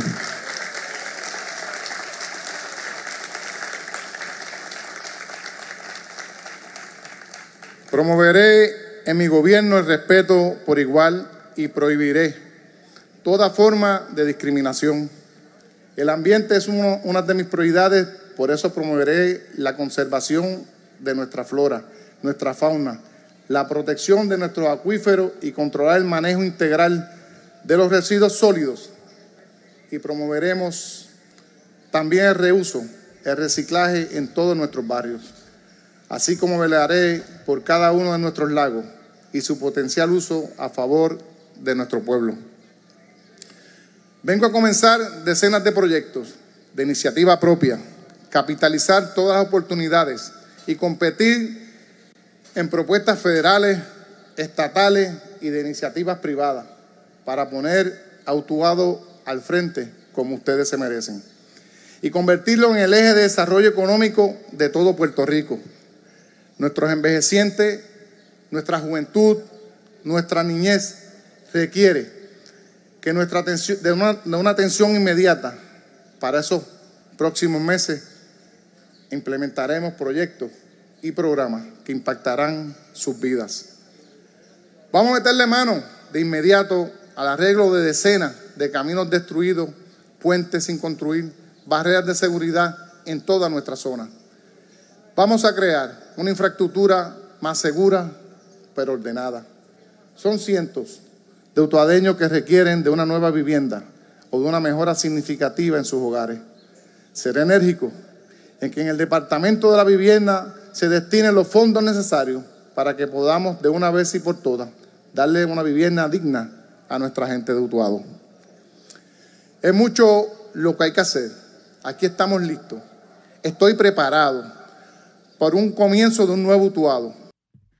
Eso fue parte de lo que dijo el alcalde de Utuado, pero también el de Isabela, Ricky Méndez, juramentó eh, allá en Isabela y esto fue lo que dijo en medio de su juramentación sobre la condición en que encontró la alcaldía y lo que pretende hacer en los próximos meses. Una suprema responsabilidad de trabajo, de lucha y un gran sacrificio. Créanme que se hará en favor del pueblo de Isabela, porque mi mayor deseo es volver a convertir a Isabela en el jardín del noroeste. Te oí. El pueblo que me vio nacer, estudiar y trabajar, volcó todo su cariño, afecto y ha provocado una gran protección, ¿verdad? Que provocó en la urna una gran victoria para brindarme esa oportunidad de servirle. Como alcalde, así lo soñé. Y junto a ustedes lo logré. Así que juntos vamos a trabajar bien fuerte para convertir a Isabela en el Jardín del Noroeste. Así que el informe presentado por nuestro Comité de Transición, amparados en la ley, refleja unas realidades económicas y fiscales que vale la pena analizar con mucha profundidad. Vamos a ver con mucha objetividad lo que ella se desprende, pero solo viéndolos desde el crisol de la objetividad y la justicia, junto a ustedes, junto a mis compañeros legisladores municipales, vamos a convertir a Isabela en ese jardín del noroeste nuevamente. Junto al COVID-19 que nos ha tocado vivir, ha hecho difícil muchas cosas, la quiebra del gobierno central y la presencia de un ente regulador que nos han impuesto unos reglamentos sobre el pueblo de Isabela que fueron ustedes, los que nos eligieron a nosotros democráticamente, a veces provoca un poco de incomodidad, pero es la realidad con la que tenemos que lidiar todos los ejecutivos municipales. Como dijo el gran ilustre puertorriqueño Rociendo Matienzo Cintrón, los libres pensadores no son hombres que imponen sus creencias, son hombres que no aceptan imposiciones. Con esto quiero decir que el hombre, el nombre de mi pueblo, de Isabela, lo que sea justo lo apoyaremos, pero lo que veamos que sea injusto lo vamos a combatir. Defenderé a mi pueblo contra todo enemigo exterior e interior y combatiré toda lucha que impida que Isabela se convierta en el jardín del noroeste. Marcaremos grandes retos. Los momentos que enfrentamos tienen su grado de dificultad, pero me reconforta saber que cuento con un excelente equipo de trabajo que sabrá trascender colores e ideología y barreras, porque tanto ellos como yo tenemos un profundo amor por este pueblo y queremos que Isabela sea el jardín del noroeste. Así que hoy, hoy retorno a lo que una vez fue mi casa. Hoy regreso a la casa del pueblo. Regreso con la frente bien en alto, con un historial intachable de 12 años de servicio público Vengo a continuar sirviéndote bien. Era el alcalde de Isabela, Ricky Méndez, y del noroeste vamos al sureste porque tuvo la oportunidad este fin de semana de juramentar como alcalde de Maunabo. Y dice que su prioridad es enderezar las arcas municipales que aparentemente no las encontró muy saludables, que digamos. Vamos a escuchar las declaraciones del nuevo alcalde de Maunabo, Ángel Lafuente. Trabajaremos arduamente para estabilizar las finanzas de nuestro municipio y devolverle a nuestros empleados municipales el esfuerzo y dedicación que han tenido por nuestro pueblo. El trabajo no va a ser en vano, empleado municipal. A los proyectos que la pasada administración dejó encaminados y que sean para el beneficio de nuestro pueblo, se le dará continuidad siempre y cuando salga a la luz la situación fiscal tan precaria que se encuentra el municipio de Maunabo. Expresiones del alcalde de Maunabo. De hecho, otros alcaldes también tuvieron la oportunidad de juramentar. Y parecería que el denominador común de muchos alcaldes en municipios en donde cambió la administración es que lo que se encontraron fue el caos en cuanto a lo que tiene que ver con las arcas municipales. ¿Cómo se van a dar los trabajos en estos municipios de aquí en adelante? Ustedes pendientes a la red informativa. Presentamos las condiciones del tiempo para hoy.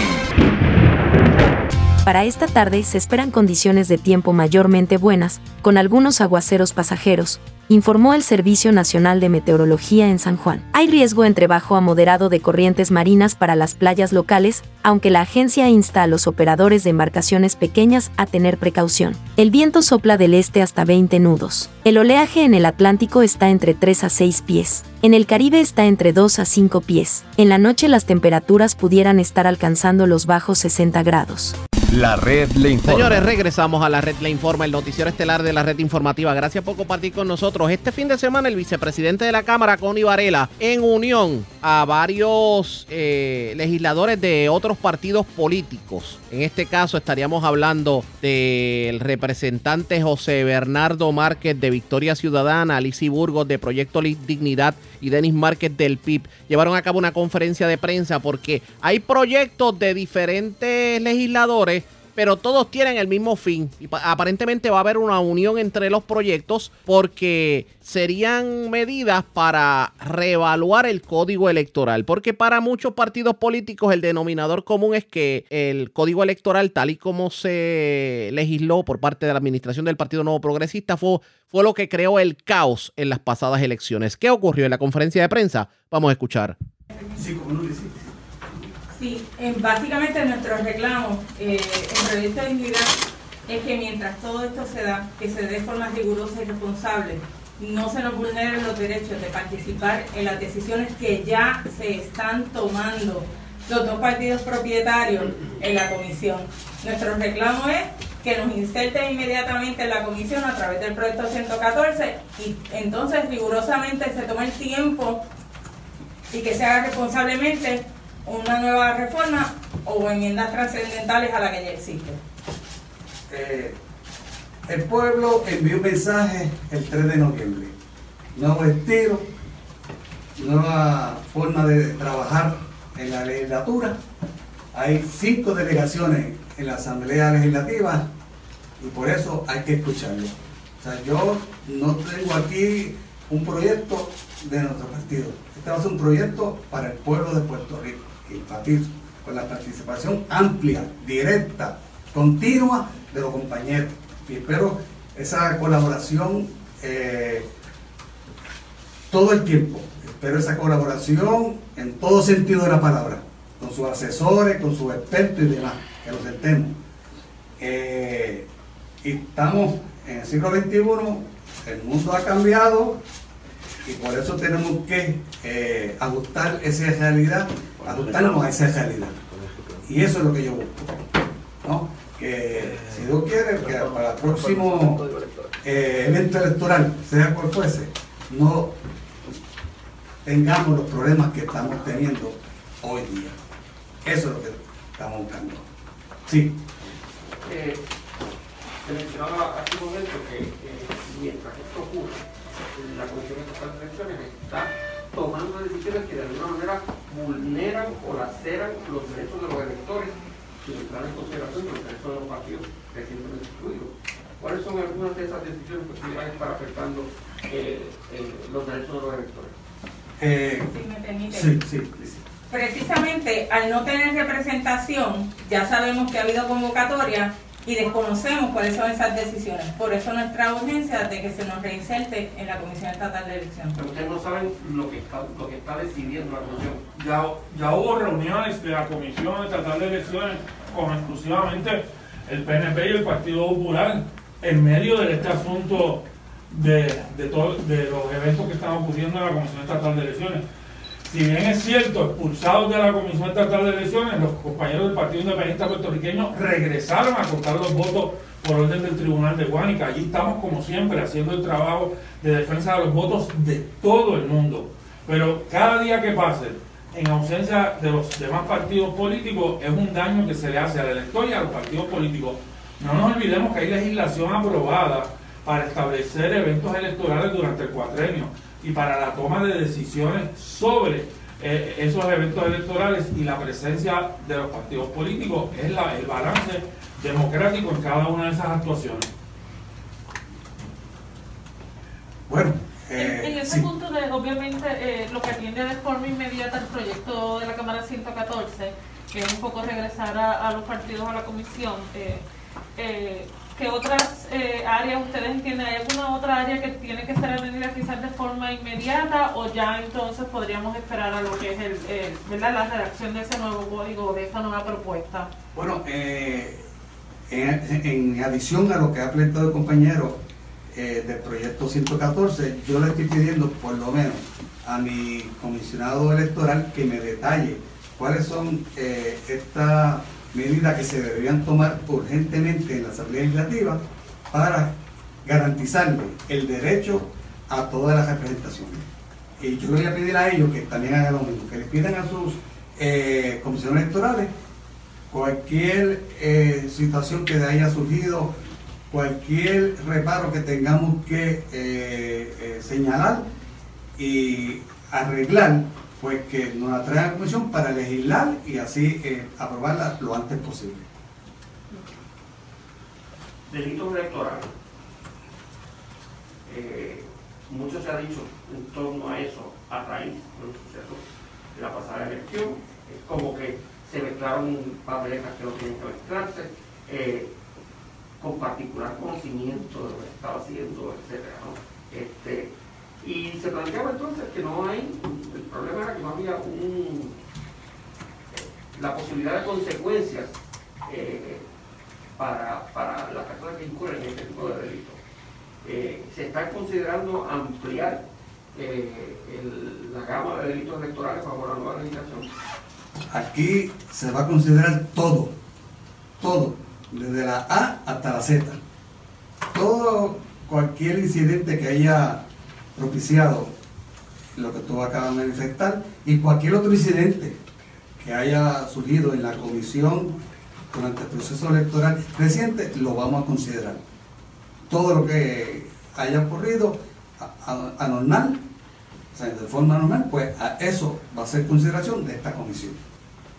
Sí, siempre tomando en consideración que los delitos están ahí.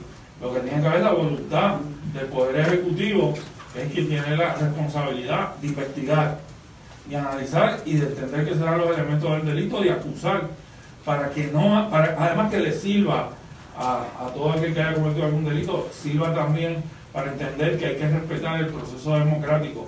¿no? Yo recuerdo que en el, hace dos elecciones a María de Luz de Santiago no le adjudicaron de manera sistemática y organizada miles de votos alrededor de Puerto Rico y no hubo ninguna consecuencia. En la medida que hubo transformaciones con el escrutinio electrónico, eso mejoró.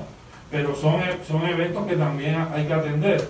Y a la pregunta ahorita de, la, de Leisa, de, el asunto de todo el mantenimiento del proceso de las máquinas, del contrato, todos, sin hablar todavía de manera precisa con el comisionado electoral del PIB, con el cual incluso hablé esta mañana, son, son temas que hay que atender también, porque si nos queremos seguir moviendo hacia la tecnología, se tiene que hacer de manera precisa, pero movernos a la tecnología también significa que para movernos a ella hace falta la representación de todos los partidos políticos.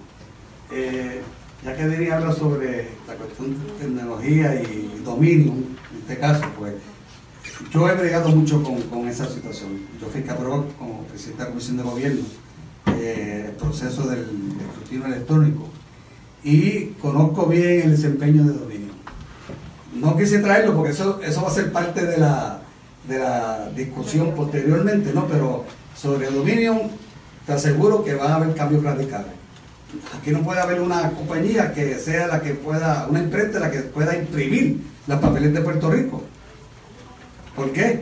Esa certificación que le exige dominio de pagarle 15 mil dólares a cada imprenta para poder tener oportunidad de ir a una subasta. Eso va a cambiar radicalmente. Entonces, por eso aquí hay, y yo he visitado imprentas que pueden dar servicio, hay la tecnología que tienen esa imprenta que pueden eh, a- a dar, eh, imprimir las papeletas y muchas otras cosas más. Eso también está en consideración de este servidor y de esta comisión. Sí, sí. Eh, el escrutinio en algunos casos no, no ha terminado, en otros casos eh, está siendo impugnado, como en el caso nuestro que son dos demandas. Así que van a ser las investigaciones que se están proponiendo eh, y todas las preguntas que le vamos a plantear al presidente de la comisión y a, a los funcionarios y funcionarias eh, que forman parte ¿no? de, ese- de esas tomas de decisiones, lo que nos va a permitir eh, adjudicar o establecer si fue incumplimiento craso con la legislación vigente, legislación negativa o legislación débil que requiere fortalecimiento. Así que por esa razón, eh, investigaciones inmediatas eh, de este proceso electoral que aún no culmina va a ser fundamental para los próximos casos. Yo tengo un último pedido, que es que unos compañeros que llegaron un poco tarde, Sí. si voy a recapitular un poco al principio por cuestión de, de video. ¿Cómo no? ¿Cómo no? Eh, esta comisión lo que Gracias. Va a trabajar es en la transformación del sistema electoral de Puerto Rico para darle la credibilidad, darle el respeto que tenía la Comisión Estatal de Elecciones antes de la aprobación atropellada del Código Electoral vigente. Aquí vamos a estudiar todas las medidas sometidas por las distintas delegaciones. Ustedes ven hoy que yo puedo llamar un junto histórico de que hace tiempo, no sé si Denis se acuerda, que todas las delegaciones, falta la compañera PNP, pero estoy seguro que el compañero Torres pues, está en sintonía con lo nuestro, a considerar todas las medidas que, que estén sometidas para mejorar el sistema electoral de Puerto Rico. Hemos visto eh, los recientes eventos electorales del primarias, elecciones, todas las irregularidades, tropiezos, eh, actualmente no se conocen algunos resultados, todavía está en escrutinio, los pleitos que se han radicado en los tribunales.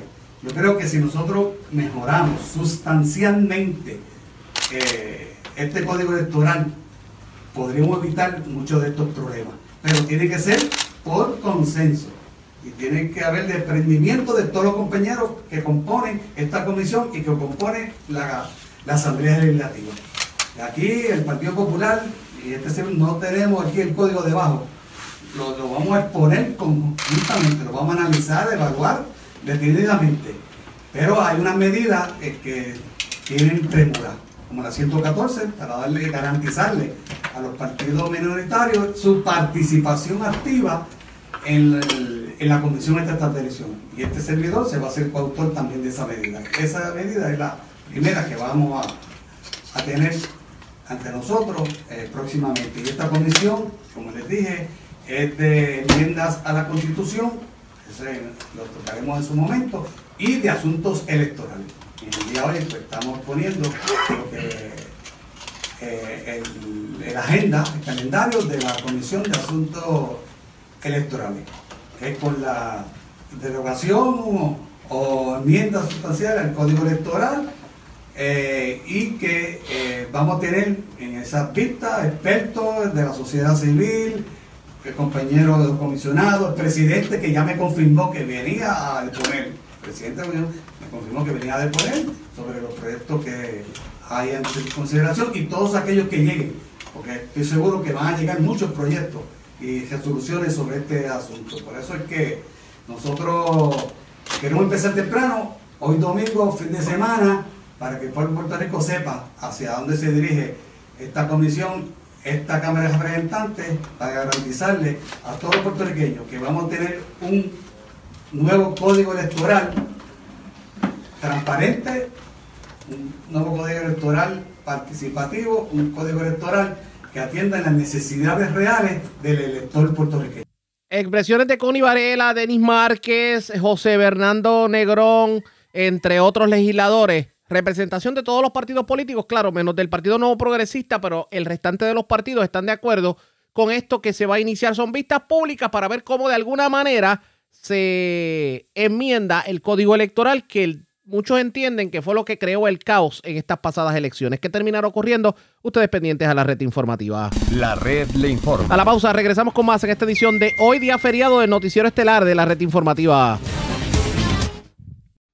La red le informa. Señores, seguimos aquí en la red le informa. Somos el noticiero estelar de la red informativa. Gracias por compartir con nosotros. Y hablando de seguir, seguimos esperando cuándo por fin van a llegar los 600 dólares del incentivo que dejó aprobado Donald Trump, sobre todo ahora que Joe Biden habla de otro incentivo de 1.400 dólares.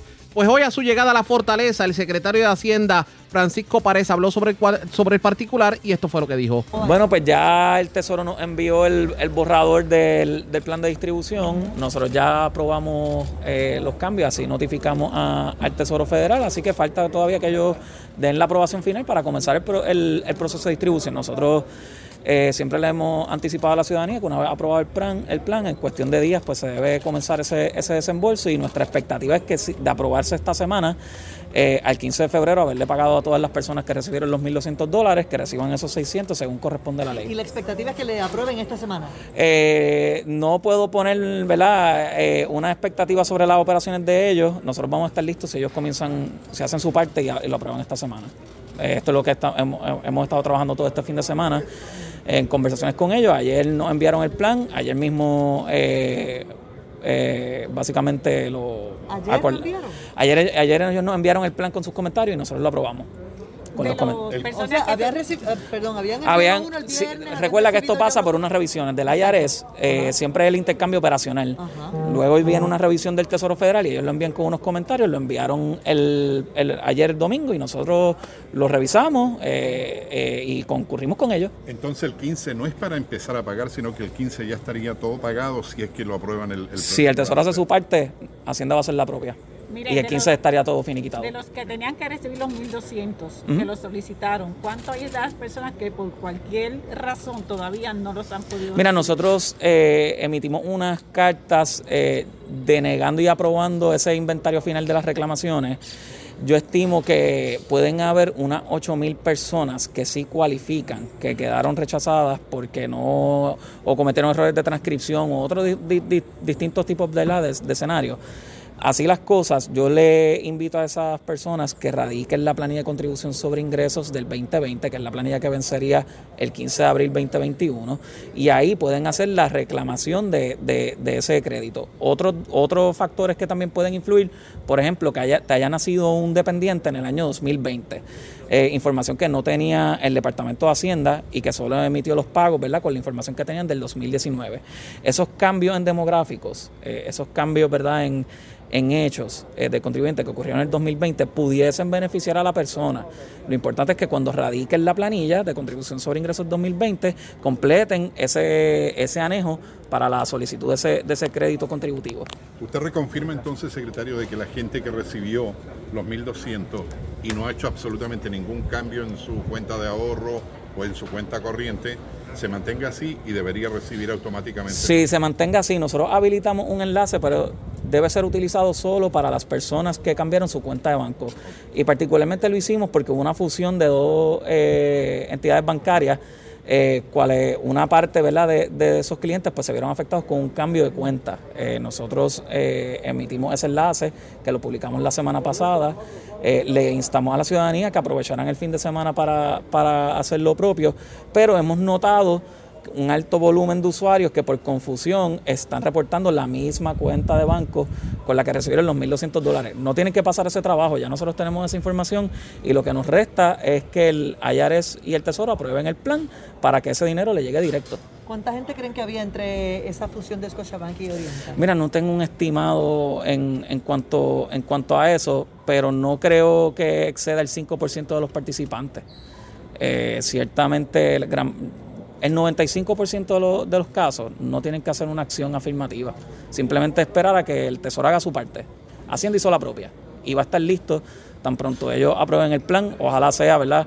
Eh, tan temprano como esta misma semana. Eh, de ser así, nosotros vamos a estar listos y vamos a concluir el 15 de febrero, habiéndole pagado a todas las personas que le correspondan los 600 dólares, que hayan recibido los 1.200, nosotros le estaremos pagando. Para el 15 de febrero. Para el 15, sí, porque el 15 de febrero esto es un adelanto, un crédito contributivo, y nosotros no quisiéramos que se mezclen un ciclo contributivo con el pago de, esto. Queremos matar eh, la transacción del pago. porque va a crear más confusión. ¿Y si Biden da los mil y pico eso que está diciendo que va Sería a otro programa y requeriría una, otro plan de distribución. Otra vez una, revisión de los Sí, y aquí sí no me puedo asegurar que lo podamos someter a, a 10 horas luego de aprobado la ley porque hay unos cambios. Eh, un poquito más marcado en este plan de 1.400 dólares con, con, mucha probabilidad que nos tome más tiempo. saben, o sea, ya tienen una información tenemos tenemos tenemos una inteligencia levantada, este pudiese ser un poco más abarcador que los que los 1.200 o los 600 dólares, los cuales nos colocaría en, ¿verdad? en tener que conversar un poco más a detalle con, eh, con el IARES para presentar un plan que, que se afine a esas realidades, pero todo es especulativo aquí. Nada nuevo bajo el sol, lo que dice el secretario de Hacienda Francisco Párez esperar y esperar a que el IRS se decida, a que el Departamento del Tesoro se decida, para que entonces en Puerto Rico se pueda seguir distribuyendo el dinero. ¿Cuánto más durará la espera? Eso está por verse pendientes a la red informativa. Bueno, hablando precisamente de incentivos, hoy la comisionada residente Jennifer González llevó a cabo una conferencia de prensa en donde ofreció detalles sobre un programa de incentivos para pequeñas empresas en medio del COVID. ¿Qué dijo sobre el particular? Vamos a escuchar. Le va a aprobar el mínimo en el caso de vaquerías, por ejemplo, vaquerías en Isabela, eh, con eh, cuatro empleos, 50 mil dólares.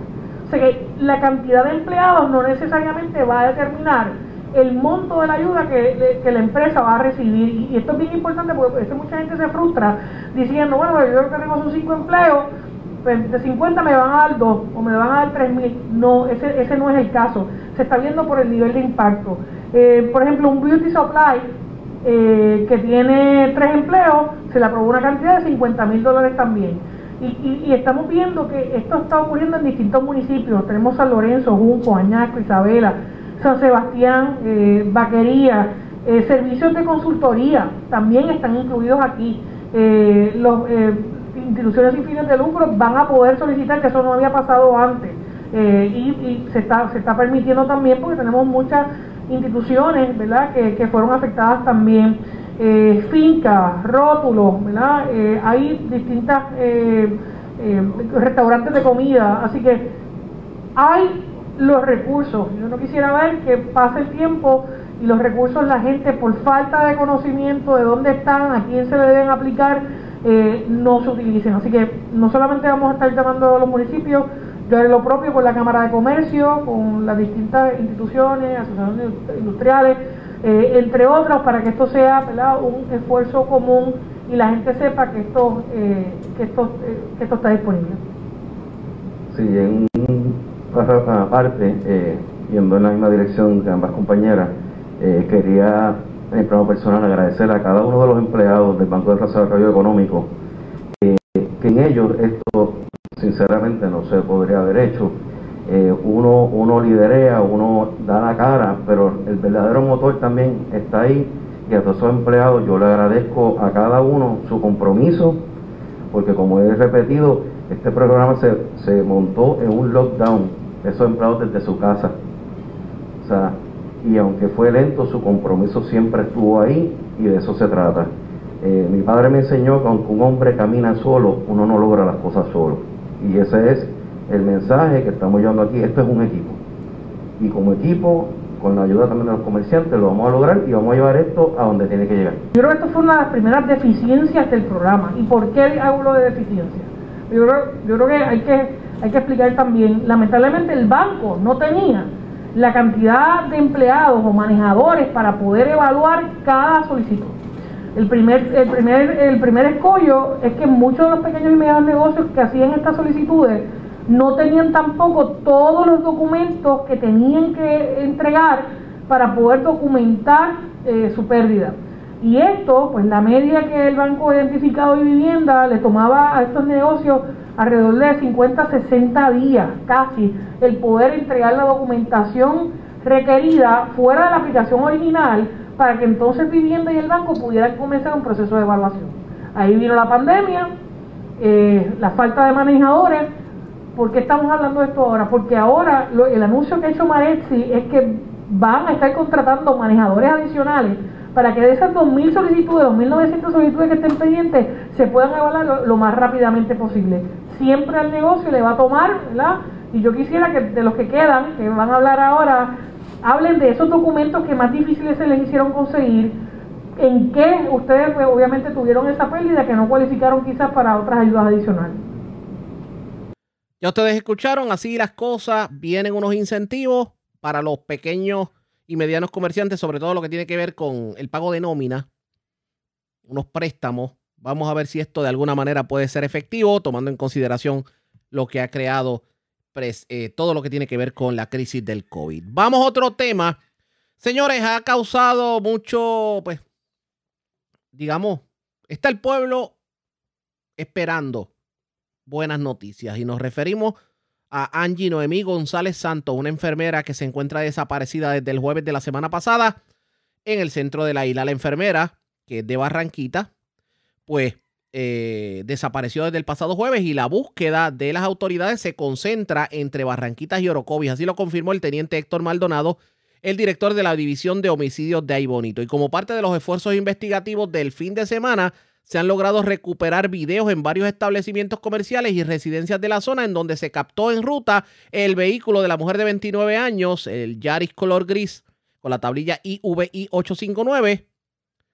Eh, aparentemente el vehículo exhibe una tablilla con diseños rosados en la parte frontal, así es que se puede distinguir. Sin embargo, debido a que los tintes de los cristales son oscuros, ha sido difícil distinguir si la mujer era la que estaba en su interior.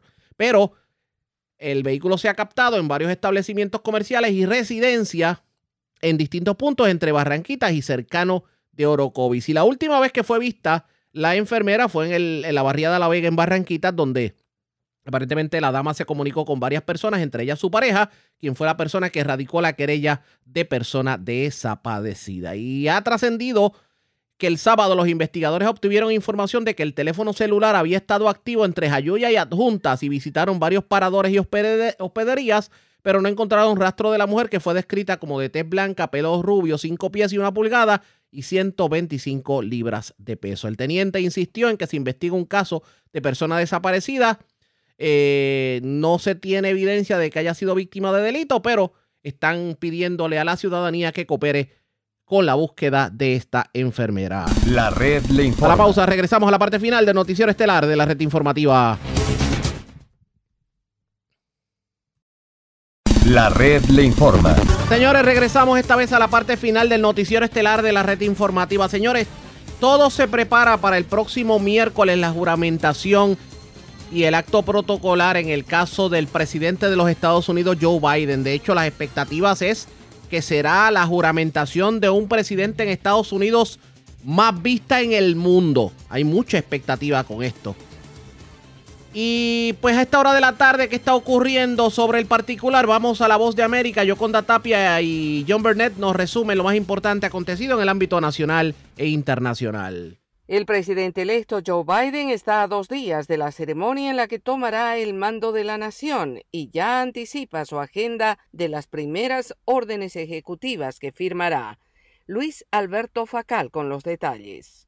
En sus primeras horas como presidente, Joe Biden planea emitir acciones ejecutivas para revertir algunas de las decisiones más controversiales de su predecesor y abordar la pandemia del coronavirus, informó su nominado jefe de gabinete Ron Klein. La andanada inicial sería una ofensiva de 10 días de acciones ejecutivas en las que Biden buscará actuar con rapidez para redirigir el país después de la presidencia de Donald Trump sin esperar por el Congreso. El miércoles, después de su investidura, Biden suspenderá la restricción que impide la inmigración desde algunos países de mayoría musulmana. Se unirá de nuevo al Acuerdo Climático de París y ordenará el uso de mascarillas en los edificios federales y en viajes interestatales. Otras acciones serían extender la pausa de pagos de préstamos estudiantiles y dar pasos para prevenir el desalojo y ejecuciones hipotecarias a los afectados durante la pandemia. El logro completo de las metas de Biden necesitará del Congreso, dijo Klein, como la aprobación de un paquete de ayuda por el coronavirus de 1,9 billones de dólares que reveló el presidente electo el jueves. Según Klein, Biden propondrá también una amplia reforma de inmigración a los legisladores en su primera jornada en el cargo. Luis Alberto Facal, Voz de América, Washington.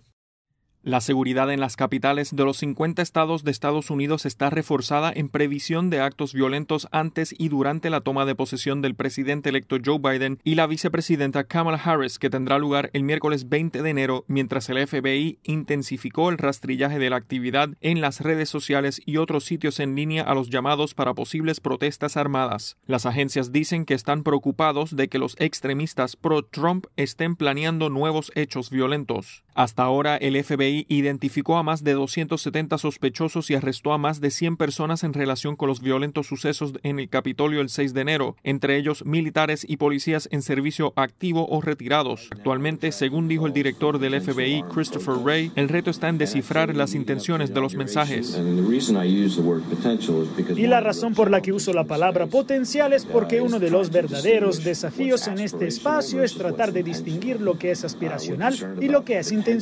Más de 25.000 efectivos de la Guardia Nacional de alrededor del país y agentes del orden de otras agencias protegerán la capital del país, todos bajo la coordinación del servicio secreto. El vicepresidente Mike Pence aseguró la seguridad es prioritaria para todos estos actos. El pueblo estadounidense merece una toma de posesión segura el 20 de enero. Miles de puntos de control han sido establecidos en diferentes lugares de la capital para el registro en busca de explosivos, armas y otros artículos prohibidos, dijo Matt Miller, jefe de la oficina del campo del servicio secreto en Washington, D.C. En tanto, Estados Unidos avanza hacia la cifra de 400.000 muertos por COVID-19 en medio de los esfuerzos para acelerar las vacunaciones. Judith Martín Rodríguez informa. Estados Unidos continúa encabezando una semana más la lista mundial de fallecidos y contagiados por el COVID-19 y según datos de la Universidad John Hopkins, el domingo se sumaron 202.758 nuevos contagiados a los casi 24 millones de casos acumulados desde que empezó la pandemia. El general Gustav Perna, director de operaciones de la Operation Warp Speed, el programa encargado de la logística de vacunación en Estados Unidos, aseguró la semana pasada que trabajan sin cesar para proveer los suministros necesarios a los ciudadanos. Estamos ejecutando esto todos los días, todas las semanas, y pasarán los meses y el resultado, los efectos, serán una vacuna segura y efectiva para el pueblo estadounidense. Entre tanto, el presidente electo Joe Biden calificó el lanzamiento de la vacuna como un fracaso y dijo que era hora de establecer grandes metas. Nuestro objetivo es distribuir 100 millones de vacunas durante los 100 primeros días de mandato. Algunos se preguntan si estamos apuntando demasiado lejos con ese objetivo. ¿Es alcanzable? Es una pregunta legítima. Déjenme ser claro. Estoy convencido de que podemos lograrlo. Biden aseguró que para llevar a cabo esta desafiante operación será imprescindible la colaboración ciudadana y pidió a los estadounidenses que continúen siguiendo las pautas establecidas por las autoridades sanitarias usando la mascarilla y evitando las reuniones y concentraciones. Judy Martín Rodríguez, Voz de América. Escuchan Buenos Días América desde la Voz de América en Washington. Autoridades estadounidenses expresan decepción por la decisión de autoridades mexicanas en el caso Cienfuegos. Tony Cano tiene los detalles. El Departamento de Justicia de Estados Unidos, DOJ, informó que está profundamente decepcionado por la decisión de México de cerrar su investigación contra el exsecretario de Defensa, Salvador Cienfuegos, luego de que la Fiscalía General Mexicana decidiera no presentar cargos. Un portavoz del Departamento de Justicia dijo el viernes por la noche que el departamento respalda plenamente su investigación y sus cargos en este asunto. Cienfuegos, quien fue ministro de 2012 a 2018 durante el gobierno del expresidente Enrique Peña Nieto, fue arrestado en octubre en el aeropuerto de Los Ángeles por cargos de trabajar con un poderoso cártel de la droga. Los fiscales estadounidenses luego abandonaron el caso y lo devolvieron a México para ser procesado, y la administración de López Obrador prometió una investigación exhaustiva del caso. El Departamento de Justicia estadounidense señaló que también está profundamente decepcionado por la decisión de publicar información compartida con México en forma confidencial. Publicar tal información viola el Tratado de Asistencia Legal Mutua entre México y Estados Unidos y cuestiona si Estados Unidos puede continuar compartiendo información para apoyar las propias investigaciones criminales de México, dijo el vocero del Departamento de Justicia. Tony Cano, Voz de América, Washington y es que precisamente el gobierno mexicano respaldó la exoneración del exsecretario de la Defensa Salvador Cienfuegos por parte de la Fiscalía y decidieron hacer públicos los expedientes del caso. Sara Pablo tiene el detalle. El presidente Andrés Manuel López Obrador avaló la exoneración del exsecretario de la Defensa Nacional, Salvador Cienfuegos Cepeda, por parte de la Fiscalía General, acusado por la DEA en Estados Unidos de vínculos con el narcotráfico. Resuelve la Fiscalía que no procede la acusación que se le fabricó al general Cienfuegos por la DEA. El Ejecutivo hizo público a través de la Cancillería todo el expediente enviado por la DEA de más de 700 páginas enviado por la DEA. Contiene copias de capturas de pantalla de presuntas conversaciones vía mensajes escritos entre dos narcotraficantes ya fallecidos y alguien a quien se identifica como Cepeda, realizadas en teléfonos BlackBerry entre diciembre del 2015 y febrero del 2017. Por su parte, la Fiscalía General dio a conocer una versión pública del expediente del caso. Entre las razones para no ejercer acción penal está que no hay prueba, dicen, de que el general Cienfuegos haya tenido un teléfono BlackBerry. Además, se destaca que la descripción del exfuncionario es de un sujeto chaparrito y güero, cuando el general es alto y de tez morena. También indica que es inverosímil que con un nivel académico de maestría el militar se expresara con las faltas de ortografía que ahí aparecen. Sara Pablo, Voz de América, Ciudad de México. La caravana de migrantes hondureños ingresó a Guatemala en medio de momentos de gran tensión que generaron incluso enfrentamientos y pese a las advertencias no portan documentos de identidad. Eugenia Sagastum en el reporte.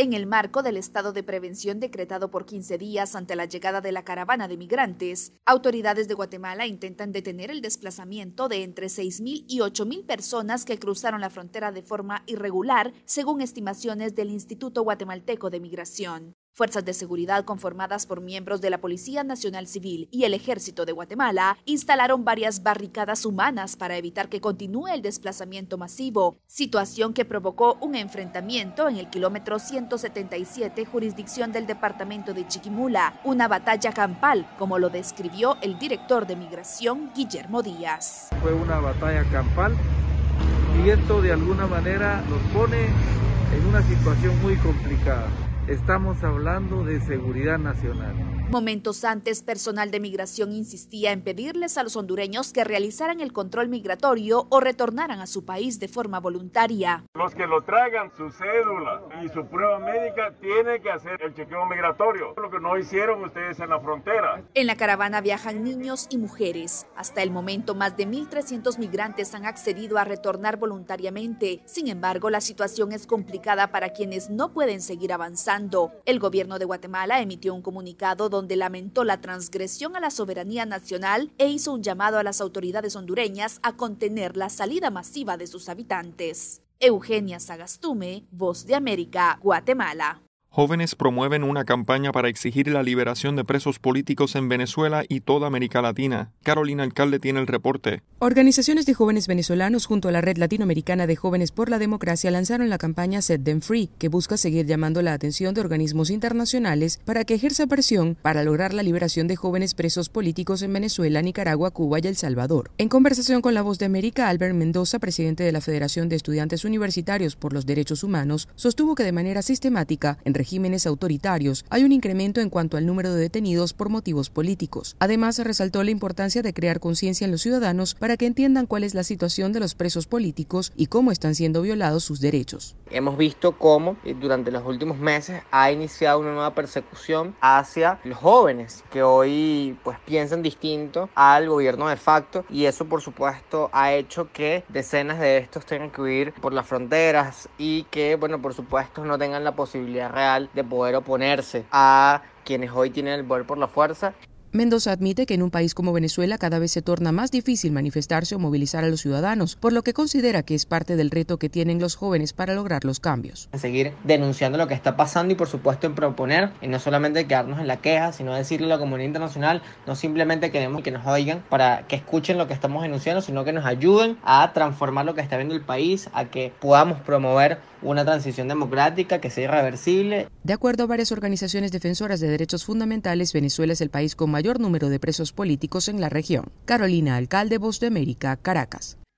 La red le informa. Señores, enganchamos los guantes. Regresamos mañana martes a las 3 de la tarde cuando nuevamente a través de Cumbre, de Éxitos 1530, de X61, de Radio Grito y de Red 93, que son las emisoras que forman parte de la red informativa de Puerto Rico, le vamos a llevar a ustedes el resumen de noticias de mayor credibilidad en el país, el de la red informativa. Hasta entonces, que la pasen bien.